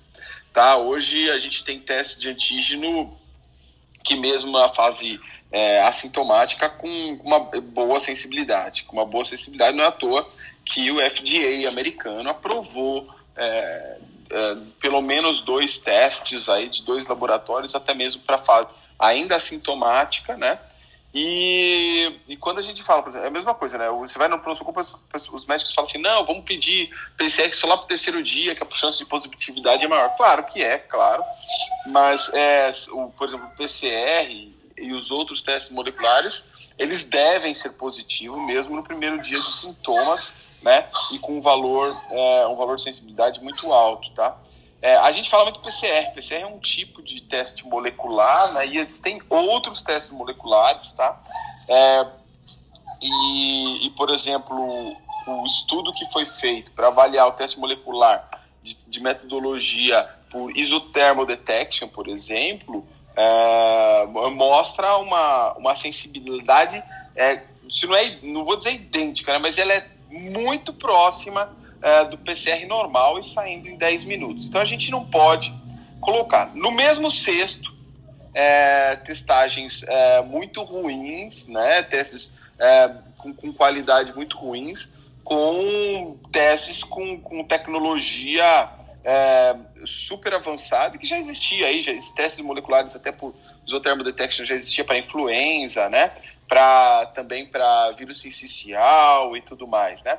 É, é, importante a gente lembrar, o sorológico, a gente teve esse problema inicial, é, principalmente ligados aos testes rápidos. Existe um problema que o IgM não serve para absolutamente nada no Covid, né? Justamente por isso que eu falei, de, de você ter etapas diferentes, distintas da, da, da, da, manifestação da doença com esse GG, IgM manifestando, e o teste com muito falso positivo. Então não ajuda mesmo, né? E aí a gente quer fazer diagnóstico. Para diagnóstico a gente tem hoje é, testes, e esses testes, só para falar para vocês, hoje a gente, hum, para ter uma sensibilidade com essa tecnologia, hoje de Isothermal Detection, pra, que é um, uma, uma, uma metodologia molecular, ou mesmo de, dos, das testagens de antígeno, hoje é, até um, o, o SUAB é nasal, né? Não precisa nem SUAB nasofaríngeo, né? E, e chegando no Brasil, hoje, por uma questão de regulatória, não existe, tá? Mas já tem no Brasil tem na Europa, né? É, ter o autoteste, a pessoa pode fazer o teste porque é cotonete nasal e não nasofaringe em casa. Compra, você ganha, compra o kit e faz igual um teste de gravidez, né? E eu, eu vejo isso, eu acho isso importante do ponto de vista populacional, né? Mas, para ser bem sincero, a gente tem que avaliar o que é custo-benefício. Eu prefiro investir em vacina, que hoje a gente não tem disponível, é claro, do que ficar fazendo testagem. Mas existem é, certas atividades que não podem parar, né? Você imagina, por exemplo, um, é, a, a, mídia é importante, você precisa trabalhar com um time, você cria mecanismos, mas as pessoas vão gravar um filme. Então, não, não se grava filme durante dois anos, né? Então, não, uma metodologia é você tentar utilizar a metodologia com boa sensibilidade para paciente assintomático, porque é o que vai é, reduzir risco, não vai eliminar o risco. E o problema foi, por exemplo, no final do ano teve uma uma, uma conduta patológica. Né? As pessoas estavam saindo fazendo até teste sorológico para se se estava com Covid para visitar os familiares, né? O que deu um desastre, né? Justamente por falta de informação, falta de, de, de, de, de uso adequado da método, do, do método, né? Então, nem é esse método e também não vai te garantir que você não vai, não vai pegar ou não vai transmitir para os familiares. O Fernando, só me permite só um complemento ao que o Alexandre falou, até para deixar claro. o que eu coloquei aqui não foi sobre os diversos testes para diagnóstico de Covid. É óbvio que o RT-PCR é padrão ouro, óbvio que tem testes muito é, é, é, é, com valores preditivos muito bons. O que eu falei especificamente foi o uso racional de recursos, o embasamento científico para algumas ações para não ter desperdício e que isso não aconteceu quando foi empurrado aqui para o Brasil os testes sorológicos em que tinham os valores preditivos muito ruins e que houve uma obrigatoriedade de, de cobertura para esses testes que a gente sabia cientificamente que não tinha uma validade boa, inclusive com muito desperdício. E hoje também tem acontecido, o que me chama a atenção, é protocolo de retorno para o trabalho do paciente que teve Covid, repetindo o RT-PCR. E a gente sabe que tem pacientes que ficam, às vezes, até 40 dias com RT-PCR positivo. Então, eu também acho esquisito essa história de que para voltar para o trabalho, você que teve Covid, tem que repetir um RT-PCR. Eu acho assim, quando a gente está falando em economia de saúde, em uso racional do discurso, de recursos, de redirecionar recursos para coisas que gerem de fato um valor no cuidado, a gente tem que abordar todos esses aspectos. Então, o que eu falei exatamente foi sobre os testes ruins. É, o que, o que eu ia falar era fazer só essa consideração também, Marilé. E aqui deixando claro que, assim, eu defendo os testes desde que a lógica racional se imponha. Né? Por exemplo, para mim um teste excelente, excelente, que não está coberto por nenhum convênio, é o antígeno PCR. O antígeno PCR, na minha visão, ele é o teste que ele muda o jogo, porque ele é um teste que você faz rapidamente, é um teste que tem uma sensibilidade praticamente igual ao do RT-PCR. Eu, por exemplo, fiz meu diagnóstico de Covid com antígeno PCR rápido, né? em, 10, em menos de hora, em, 30, em 20 segundos ele estava positivo é, a gente tem usado aqui, mesmo não estando coberto, por exemplo, para casos pré-cirúrgicos, né, que ele interna no dia da cirurgia, faz o antígeno PCR, mesmo não estando coberto, a gente não usa o RT-PCR, porque demora, como eu falei aqui, pelo menos 5, é, 3 a 5 dias, então não tem sentido. Dá tempo pegar a Covid até sair, até sair o resultado. Então, aqui a gente usa o antígeno PCR é, em alguns casos, mesmo não estando coberto pelo plano. Então, assim, o que eu quero dizer é que racionalmente deveria ter sido liberado para ser coberto pelos planos o antígeno PCR, não, por exemplo, o RT-PCR, o IgM, o IgM é, teste rápido no início serviu para deixar muita gente em casa, porque dava positivo a pessoa não ia trabalhar, né? então depois foi que surge é, que não servia para muita coisa, que ficava aí positivo um bom tempo, e o RT-PCR ele pode ficar é, positivo a depender do, do, do quadro que a pessoa teve durante vários dias, como a própria Mariléa falou. Então, a questão dos testes é a questão de probabilidade pré-teste é, associado com o tipo de teste. É, era, era isso que eu queria colocar. Muito recurso foi gasto, pode ter certeza. Desnecessariamente com testes desnecessários e com medicamentos sem necessidade. Acho que para fechar essa, essa questão, assim, imagine, a frase ela é milenar, first do no harm, o primeiro não faça mal, é, em grego antigo eu não sei dizer isso, talvez o Google me ajude. É, oh, vou até pôr aqui, first do no harm, tradução. Primo non nocere. Primo non nocere. Non nocere. É... É verdade. Pô, sumiu, sumiu da minha cabeça isso. É, então, primeiro, não façam mal, e isso tem tudo a ver também, é, não só em tratamento, como é, no overdiagnostics aqui, é, no diagnóstico, não só para Covid, né? Uh, tem uma frase que eu gostaria de usar ela para fechar o nosso dia, que é do Albert, Albert Camus, é, que o mal que está no mundo quase sempre vem da ignorância. Nesse caso aqui, fazendo uma aspas aqui, um, uma inserção, ou da meia sabedoria, né? E as boas intenções podem causar tanto dano quanto a malevolência se elas não forem compreendidas.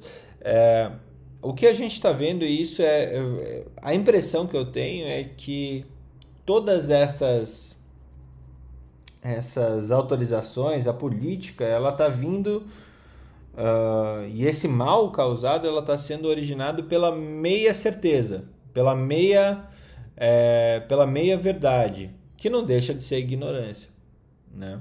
Então a gente tá, causou muito mal durante essa pandemia, causou mal lá na, na nos arautos da cura do câncer, lá da fosfetanolamina, causa mal constantemente com soro da, do fortalecimento imunológico. O que a gente tem que aprender a fazer é não deixar esses uh, charlatões, xamãs, uh, se dizerem médicos em prol, munidos do, do da frase que infelizmente o Conselho Federal de Medicina trouxe da autonomia do médico, ela é sagrada, ela não é quando se faz o mal, tá? É, ela não é sagrada, ela não é sagrada mesmo, é, principalmente quando você traz dano. Dano pode ser que, que assim, o que esse estudo que a gente trouxe hoje, que pautou a nossa, nossa reunião, é que os, os medicamentos cloroquina e hidroxicloroquina aumentam a taxa de morte. Ponto. Isso é dado. O que a gente não pode fazer, e eu estou vendo situações, e gostaria muito que vocês colaborassem comigo lá no grupo do, do Telegram também, na construção de um documento coletivo realmente solicitando ou exaltando a necessidade de criminalizar práticas como essa. Mas isso. Posso é... fazer. Ah, desculpa. Por favor, Alex.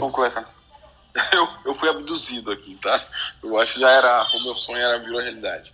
É, o, só para corrigir um, só um ponto lá atrás, tá? É, quando eu falei desses chineses, eu estou falando porque existem chineses e chineses, né? Testes, tá? Muito, muita coisa que vem da China que às vezes a avaliação de padrão de qualidade não é feito porque não é uma questão de exigência às vezes local, né? Tá? Então agora quando você tem é, produtos produzidos lá é, localmente, mas que acompanha os padrões de critério de qualidade americanos, europeus, aí a gente pode confiar aí na, na, na qualidade. É difícil às vezes a gente conseguir separar esse material. É, e uma questão, eu acho que é mais uma pergunta para o Felipe, a gente está falando, falando tanto de hidroxicloroquina e tudo mais, e eu tive uma vivência no setor da construção civil e a gente tinha muitos executivos que iam para a África e a recomendação de um órgão internacional que fazia é, que fazia o suporte para gente tanto na parte de saúde enquanto de proteção pessoal, situações de, de catástrofe, é, executivos que podem sofrer ataque de terrorista e tudo, entre outras coisas mais, e era necessário, né? É, é, e aí a, tinha uma recomendação de uso profilático da, da hidroxicloroquina para o tratamento da malária, né? E a gente acabava fornecendo isso naquela época para os executivos muita é, a hidroxicloroquina no tratamento. É claro que se a gente for pensar lá, lembrando, né? O, o, a forma falciforme que é mais comum na África, que é mais agressiva, eu não sei nem se ela é a melhor resposta para a hidroxicloroquina. Hoje tem lá eles usam profilaticamente, inclusive recomendado pela Organização Mundial de Saúde, o uso das medicações para malária, justamente por conta dessa questão aí do, do, da forma mais, mais agressiva, que é diferente no Brasil, que a gente tem concentra mais a forma Vivax, né? E, e aí, na ida, por exemplo, de executivos do Brasil ou, ou profissionais que vão fazer prestar algum serviço, era muito feito esse, esse tratamento precoce. Ele não era uma carga alta, com o objetivo de malária, não estou querendo confundir as coisas, mas a minha pergunta, mesmo para essa condição de, de malária aí, Felipe, é, faz sentido, né? É, ainda o uso dessas medicações profilóticas? Para mim parece que sim, né? É, porque o, o risco de contrair uma malária é, num formato uh, uma, uma malária mais agressiva é, em, em, detrimento a você fazer um tratamento uh, com essa medicação uh, parece que vale a pena nesses casos.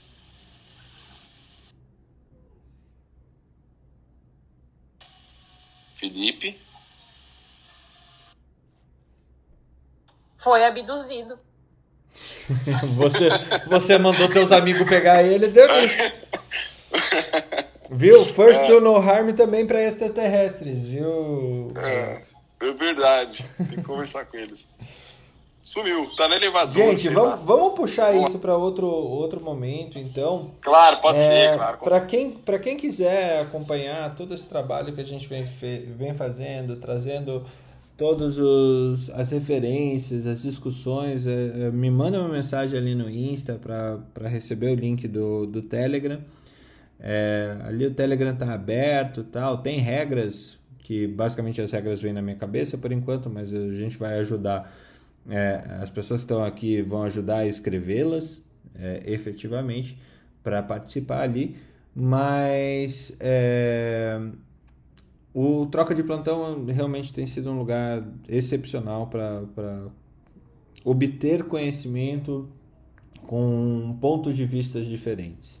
E eu acho que a grande coisa que a gente traz aqui é, eu como todos nós como apaixonados aí pela, pela arte médica, pela medicina, é, somos humanos, erramos também é, o tempo todo.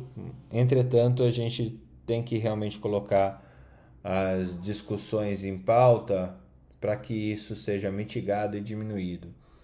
É... Vamos lá, força na peruca.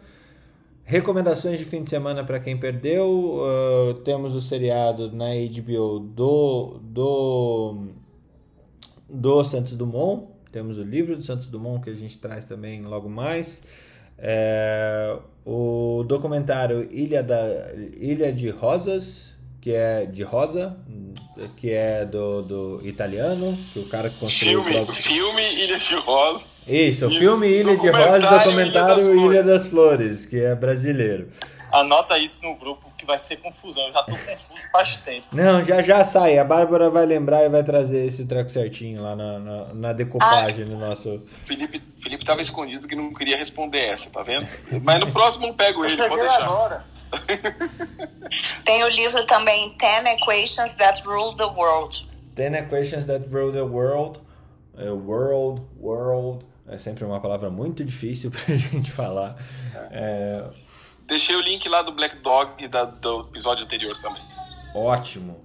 Pessoal, um bom dia a todos. Alex, aproveita aí e já deixa teu bom dia. Jungiana e. Jungiana. Jungiana. É quase uma, uma, uma forma de pensamento. Ana Yumi, Débora Yumi, Jung, Jung, é um trava-língua. Yin Yang. Pior que a minha, a minha irmã se chama Iana.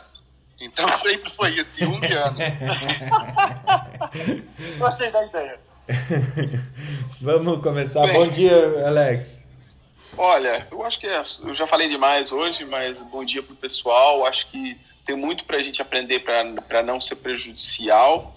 E, e quando a gente fala isso de, de não ser prejudicial, eu queria remeter um pouco da reunião ontem à noite, que você estava lá presente, né, Fernando? Sim. O quanto que a gente deve evitar sobre diagnóstico. A gente tinha que trazer um, um, uma sessão aqui só para a gente falar sobre, diagnóstico, é, solicitação de medicina baseada em evidências, é, principalmente nesses exames preventivos para câncer e tudo mais. Eu acho que é um tema muito bacana. É, tem o, acho que é Rafael Omos, Rodrigo Omos, eu nunca me lembro que ele dá aula lá na USP, ele tem um conteúdo formidável sobre isso, mas é um tema bacana para a gente trazer aqui. É isso aí. Ótimo, anotado. Jung, Deve Oi, pessoal, bom dia. É, cara, eu também acho que esse tema, esse tema tem que ser trazido várias e várias vezes, tá? A gente tem que bater nessa coisa da medicina hiperintervencionista e, na, e no excesso de solicitação de exames diagnósticos fora de contexto. É, eu queria fazer um convite aqui, refazer o convite. A gente vai meio que fazer uma extensão do. Vai ser meio que uma extensão do que a gente discutiu hoje aqui que a gente vai falar sobre interpretação de exames diagnósticos, assim, fora de contexto, usando o teorema de Bayes e, e um dos assuntos que a gente vai trazer, Alexandre, é justamente essa coisa dos meses coloridos, né? Se isso realmente funciona, se realmente é bom ou se acaba tendo um potencial de causar mais dano do que benefício. Então queria convidar perfeito, todo mundo, vai ser hoje mais tarde, às 18 muito usado nas empresas, tá? Mas a gente, a gente, a gente faz uma releitura sobre sistemas, tá? Mas é muito legal, vamos trazer isso aí, sim. É no Clube do Sangue, é isso, Jung? Não, vai ser. Eu vou deixar um linkzinho aqui na, na bio. Aí quem quiser assistir é só se inscrever lá. Vai ser um, é um. Como é que diz aquilo? É o Google Meets. Vai ser um Google Meets. Aí quem quiser vai ser um prazer recebê-los lá. E se vocês puderem participar, que é super interativo. Põe lá no, no nosso Telegram também, o pessoal poder acessar. Beleza. Ana, tchau. Bom fim de semana. Tchau, gente. bom dia, bom final de semana. É, eu não tenho nenhuma dica para esse final de semana. Ai, que coisa. Eu não tenho. Eu assisti vários documentários essa semana. A gente pode depois deixar uns, uns links no Telegram, né? Mas é, descansem, se cuidem. Semana que vem estamos aí. Só antes, posso fazer uma, uma fofoca aqui, Fernando, antes de acabar? Fofo, fofoca sempre tem espaço. É, é, é, é, é fofoca, fofoca curiosidade. Na quarta-feira a gente teve aquela conversa com o Jorge, que foi justamente o dia do neurocirurgião. Surgiu aqui no grupo o Daniel Prevedelo, tá? O Daniel Prevedelo é daí de Curitiba neurocirurgião, que hoje é professor da Universidade de Ohio. E aí até fui ver, porque ele, ele roda o mundo falando de. É, dando, dando treinamento para o pessoal, para Índia, Oriente Médio e tal, de, de uma técnica que ele faz minimamente invasiva, que é endonasal, cirurgia endoscópica para base de crânio. E aí então eu fui buscar, pra, não, me lembrava, não me lembrava a técnica, fui buscar lá no, no, no Google Daniel Prevedelo e neurocirurgia, a primeira coisa que aparece é, é lá. Daniel Previdelo é um dos maiores salários da, da Universidade de Ohio. O cara ganha mais de 7 milhões de reais por ano. Mas a curiosidade é que ele entrou aqui no grupo no dia do, no dia do neurocirurgião. Acho que puxado pelo Jorge, né? Que eles são muito próximos, né? É, e uma, uma coisa curiosidade. Então tinha o neurocirurgião aqui no dia do neurocirurgião por coincidência. Que fofoca, hein? A gente tá importante, viu, Alex? Esses dias, ontem tava o vice-presidente do Einstein aqui conosco, assim, a gente tá super, super, super, super importante. Mas vamos trazer ele para falar, não é só para ouvir, né? Claro, com certeza. Depois eu mando umas mensagens para ele a gente vê se ele traz para falar um pouco da técnica. Ótimo. Marileia, seja bem-vinda. É, qual a sua dica de fitness? Seja bem-vinda, vamos começar. É. Seja bem-vinda ao fim de semana, olha só. Sextou. É, bom dia a todo mundo, bom dia especial para minha prima Ana. Gostei muito de saber do nosso parentesco. E ah, só finalizando que está longe a gente terminar as discussões sobre sobre o uso racional de recursos, tão importante, bem como também um outro tema que eu considero de igual relevância, que é a equidade de acesso e equidade de conhecimento. A gente julga todo mundo igual e a gente está cometendo um erro ao meu, do meu ponto de vista. Newton, dicas para essa cestada? Beleza. Primeiro dizer que eu disse para você que essa sala aqui é a melhor do Clubhouse, né? E é mesmo. Então nós vemos como nós já estamos com importância internacional já. E realmente a gente vai consolidar cada, cada vez mais. É dizer pro, pro Jung que eu quero assistir, mas não sei se eu vou poder, se tu tiver como gravar também, porque esse é um assunto que eu gosto bastante, né? Que é o Teorema de Bayes e, e o uso racional dos, dos dos métodos diagnósticos, né? E tem um, um, movimento mundial que vocês todos conhecem, que é o Choose Wisely, né? Que eu acho que seria um tema interessante né? é, para nomear uma sala aqui para a gente discutir esse assunto. E eu achei bem interessante a, a, abordagem que ele colocou aí dos meses coloridos, né? Eu, eu, até fiquei pensando aqui, aí depois caiu a ficha, mas realmente é bem é, importante esse tema. É, como dica, eu assisti recentemente um documentário no, na, na Globoplay, o Doutor Castor, que é interessante, viu, para você entender por que, que esse país é o que ele é hoje, os mecanismos que, que fizeram a gente chegar até aqui do jeito que a gente chegou. O Doutor Castor, para quem não sabe, é a história do Castor de Andrade, né, que foi presidente do Bangu, bicheiro e dono de escola de samba no Rio de Janeiro, é bem interessante como esses mundos se misturam é, e se misturaram, né, também. Então, para quem não assistiu, é bem bacana. Esses três títulos resumem o Brasil, com certeza, Newton. Ana, bom dia, bom fim de semana. Bom, bom dia para todos, uma excelente sexta-feira. Vou deixar de dica um livro que eu estou lendo, além desse que eu falei, é, para os, os pais de plantão. Tem um livro que chama Quem Ama Educa, não sei se vocês viram, do Isamitiba, psiquiatra, ele faleceu em 2015, psiquiatra da USP, mas maravilhoso. A forma como ele explica a evolução do cérebro. Eu estou lendo a versão Quem Ama Educa adolescente, mas tem o Quem Ama Educa para quem ainda não está na fase adolescente. E as esse, diferenças... livro, é esse livro é um clássico, Ana. É um clássico. Não é maravilhoso? Muito bom. Muito bom. É maravilhoso. Então fica de indicação para quem não leu. E eu tô amando a versão Quem Ama Educa Adolescente, mostrando a diferença da formação do cérebro do menino e da menina e por que, a menina consegue assumir responsabilidades mais cedo que o menino. Mas é interessantíssimo. Fica a minha dica. Muito bom. Felipe. Abduzido abduzido novamente. Não, tentando apertar o botão. Apertei. Pronto.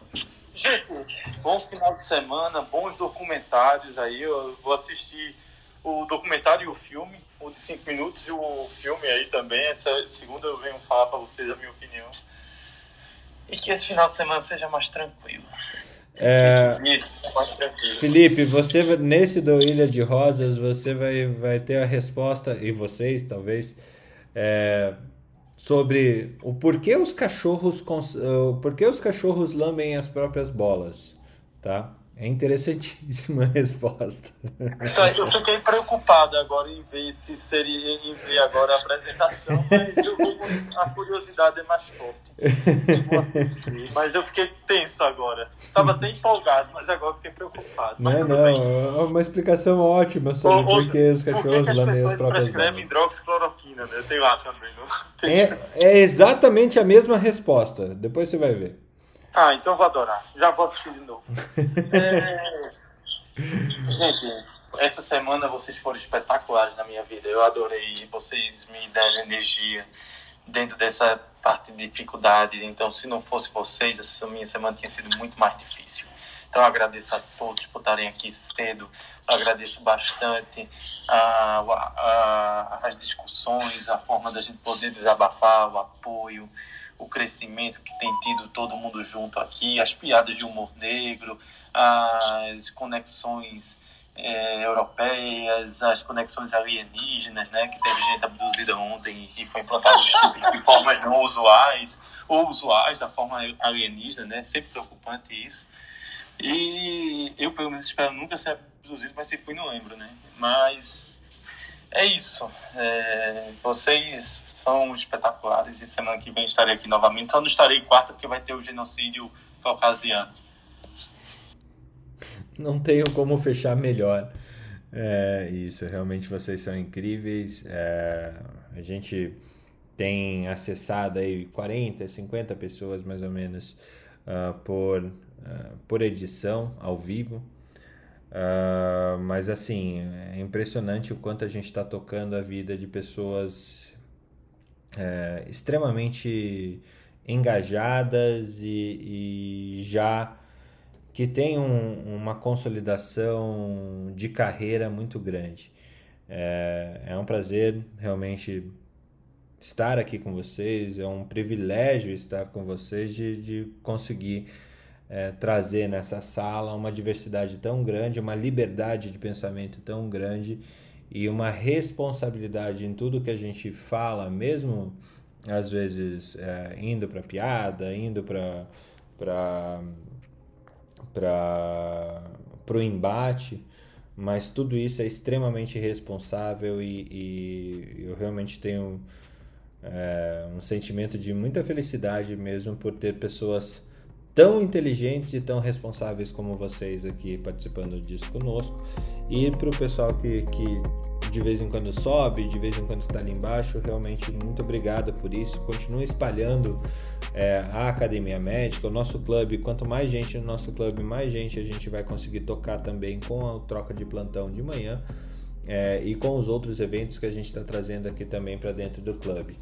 É, se vocês não fazem parte ainda, é, entra lá no meu Instagram, pede o link do, do, do nosso Telegram, justamente para ampliar esse network, chamar uma outra pessoa que vocês queiram falar e que talvez seja até mais fácil pelo Telegram do que por aqui. Tá bom? Um abraço a todos, excelentes filmes, excelentes é, dias com seus familiares, com seus queridos e se mantenham seguros. Um abraço a todos e até mais.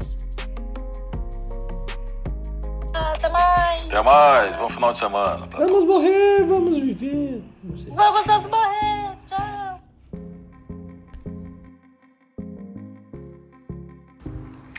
Academia Médica. Bem-vindo à revolução do conhecimento em saúde.